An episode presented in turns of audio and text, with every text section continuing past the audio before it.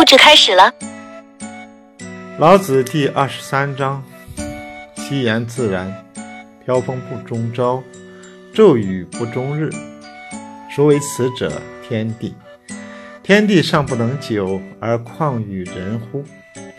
故从事于道者，道者同于道；德者同于德，失者同于失。同于道者，道以乐得之；同于德者，得以乐得之；同于失者，失以乐得之。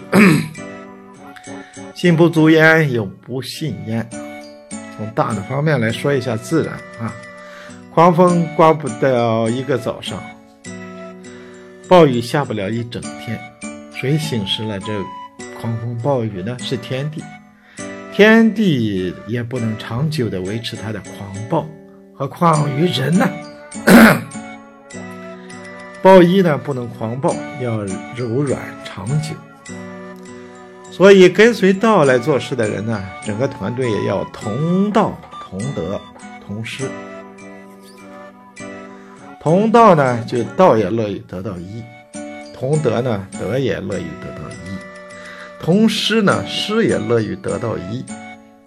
信心不足呢，不信就来到了这里了。这一章呢，主要是讲得一的啊。呃，第一个最根本的德啊，最大的德是从道啊。从道以后，道生了一以后呢，就要报一了啊。报一做好了以后，你还要得一啊，并不是说你能报了一就一定能得一的啊。还是有很有些啊报法吧哈，这里讲的你报呢就不要狂暴哈，要啊柔和一点啊，春风化雨，点滴入土。你如果是狂暴呢，有可能就不能得一啊，因为像天地这样的啊非常强大的这个事物吧哈，天行健嘛，地势坤。那都是非常强大的一些事物，它也不能说是长时间的狂暴，何况于人呢？人在暴衣的时候，一定要呃柔和一点、细心一点、耐心一点等等啊，是这样讲这样的事情啊。那么作为一个团队来说呢，就是说它有一个必须有一些相同的东西啊。这里讲的就是同道、同德、同师啊。要拿一个足足球队来做比方的话。